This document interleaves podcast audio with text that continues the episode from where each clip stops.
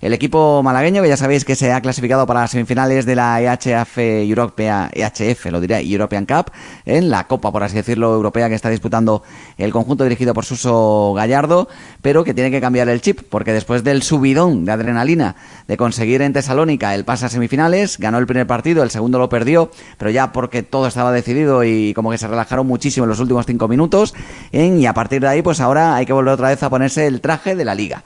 Una liga en la que cayeron en el último partido ante su más eh, máximo rival, que es el Vera Vera, y que les pilló, eso sí, fuera de forma por aquello de haber tenido que guardar cuarentena, por el COVID-19, por esos positivos que se dieron y que dejaron pues físicamente agotadas a las jugadoras.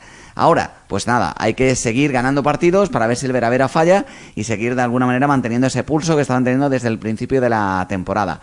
Desde Grecia han viajado directamente hacia tierras gallegas, ¿no? Sí, señor. Eh, partido clave, ¿no? Además, un maratón, ¿no? Que vamos a tener ahora un poquito ahí con el Guardés, porque viene primero este enfrentamiento liguero y luego van a llegar lo, lo, importante, lo bueno, a donde queremos hacer daño y fíjate que yo ya empiezo con mis teorías, yo firmo ya no ganan este partido contra el Guardés para poder estar en la final europea porque creo que es el máximo sueño. Pero que tienes que firmar una cosa, una derrota para ganar, pero... es que es una manía que no, no, termino de entender. Vamos a ver, firmo, perder el partido para, eso sí, asegurarme de estar en la, en la como final. un tributo que hago a, a, los dioses del deporte, te ofrezco esta derrota en sacrificio de obtener las dos victorias en la competición me niego. Nada. Los hay dioses. Que hay que ganar siempre. Los dioses tienen que ganar siempre, pero. Nada, ni, ni afrentas ni afrontas. El deporte me ha enseñado, y yo sé que a vosotros también, que no, siempre no se gana. pero siempre hay que hacerlo. Así que yo no ofrezco una derrota por luego una victoria. No pero, tengo por qué elegir. Pero es cierto que puede influir un poco el haber viajado a Salónica y, bueno, estos viajes europeos a, a, a no, la carga. Seguro. A la carga física, seguro estaba, avisaba Sara Bravo que una de las claves era defender y correr, ¿eh? ¿no? Y bueno, eh, intenta que no cambie ese chip, eh, bueno, de venir de jugar competición europea ahora pasar a, a su liga particular. Y sobre todo, Juan un poco complicado. Sí, complicado porque, eh, como bien hemos apuntado, fue un segundo partido que sí, un partido oficial, importante, había que jugarlo, pero donde se sabía que había nueve goles de renta y que, oye, pues seguramente si el Rincón Fertilidad hubiese necesitado ganar ese partido, ¿qué digo yo?, de cinco goles, lo hubiese ganado. Claro, eso hace que haya una pequeña desconexión ahí mental, que creemos que no, pero que, que vamos a ver cómo, cómo hace Suso Gallardo para que no afecte, porque estoy seguro que eso ya lo tenía él en su planning. Lo que está claro es que vamos a tener guardes hasta la soba, como, como decíamos, son cuatro partidos de manera consecutiva, el ¿Sí? primero de ellos es hoy, es decir, un partido aplazado de la primera vuelta, se va a jugar a las nueve menos cuarto de la noche allí en el pabellón de Asangriña, en, en Aguarda, contra el Atlético Guardes, como decíamos. Después se van a volver a ver las caras en competición de liga también el próximo 6 de marzo. Eh, cumple. ¿Sí? A que me regalen la se victoria, ahí no se me olvidará. Perder, se me olvidará. Bueno, pues el partido en este caso de la segunda vuelta de, de, la liga. Hay que recordar además que estos puntos que están en juego tanto en el partido de esta noche como en el del 6 de marzo en Málaga son importantísimos porque eh, ambos equipos ya están clasificados por, matemáticamente para la lucha por el título, pero en esa segunda fase, en esa definitiva y decisiva lucha por el título, se arrastran los puntos de, que se hayan conseguido entre ellos en la competición. Y por tanto, por ahí se necesita no solamente ganar este partido, porque además sería una victoria también casi, podemos decirlo así, en esa fase definitiva por el, por el título.